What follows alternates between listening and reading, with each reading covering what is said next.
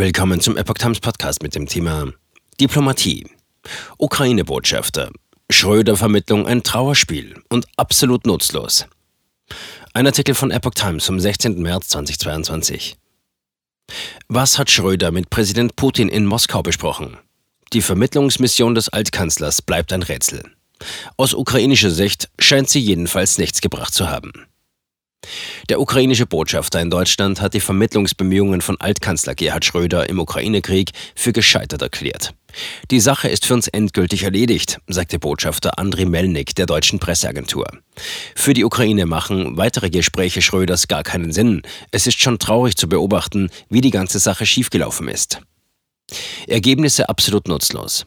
Schröder war vergangene Woche Mittwoch von Istanbul aus nach Moskau gereist, wo er nach DPA-Informationen am Donnerstag mit dem russischen Präsidenten Wladimir Putin sprach. Schröder ist seit langem mit Putin befreundet, der vor knapp drei Wochen einen Angriffskrieg gegen die Ukraine begonnen hat.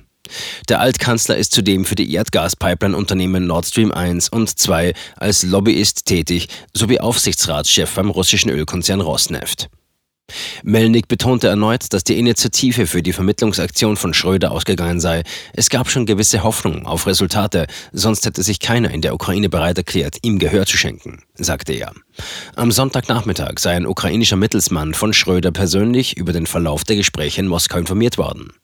Die Ergebnisse waren aber absolut nutzlos. Es wurde gar nichts Neues berichtet, was wir nicht schon aus unseren eigenen Gesprächen mit der russischen Seite gewusst hätten, sagte Melnik. Sehr schade, dass diese Chance vergeudet wurde. Der Botschafter sprach von einem Trauerspiel. Ähnlich hatte er sich zuvor bereits im Gespräch mit der Bild-Zeitung geäußert. Zeit für ganz konkrete Hilfsmaßnahmen. An diesem Donnerstag wendet sich der ukrainische Präsident Volodymyr Zelensky in einer Videoansprache an die Abgeordneten des Bundestages. Melnik fordert Bundeskanzler Olaf Scholz auf, anschließend eine Regierungserklärung abzugeben. Er solle sagen, wie Deutschland die Ukraine weiter unterstützen wolle. Es wäre genau drei Wochen nach Kriegsbeginn an der Zeit, dass der deutsche Regierungschef sich wieder dazu äußert und ganz konkrete Hilfsmaßnahmen avisiert.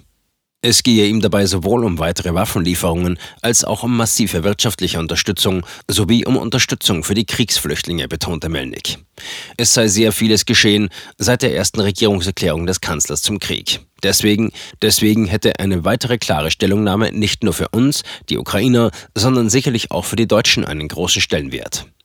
Die Bundesregierung unterstützt die Ukraine sowohl mit Waffenlieferungen als auch finanziell. Deutschland hat auch bereits Zehntausende Flüchtlinge aus der Ukraine aufgenommen. Scholz hatte bereits am 27. Februar, Tag 4 des russischen Angriffskriegs gegen die Ukraine, eine Regierungserklärung im Bundestag abgegeben. Zelensky wird am Donnerstag um 9 Uhr in dem Plenarsaal des Bundestags per Video zugeschaltet, bevor die reguläre Sitzung beginnt. Dafür sind 20 Minuten vorgesehen. Anschließend beginnt die Debatte zur Impfpflicht. Auch Oppositionsführer Friedrich Merz hat die Tagesordnung kritisiert. Wir empfinden das als völlig unpassend, sagte der CDU-CSU-Fraktionschef am Dienstag.